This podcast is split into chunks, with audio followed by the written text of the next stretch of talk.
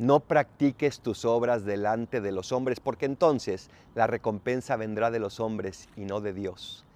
Aprendamos a ser callados en nuestras obras de caridad. Aprendamos a hacer las obras de Dios desde el silencio como Él mismo las hizo.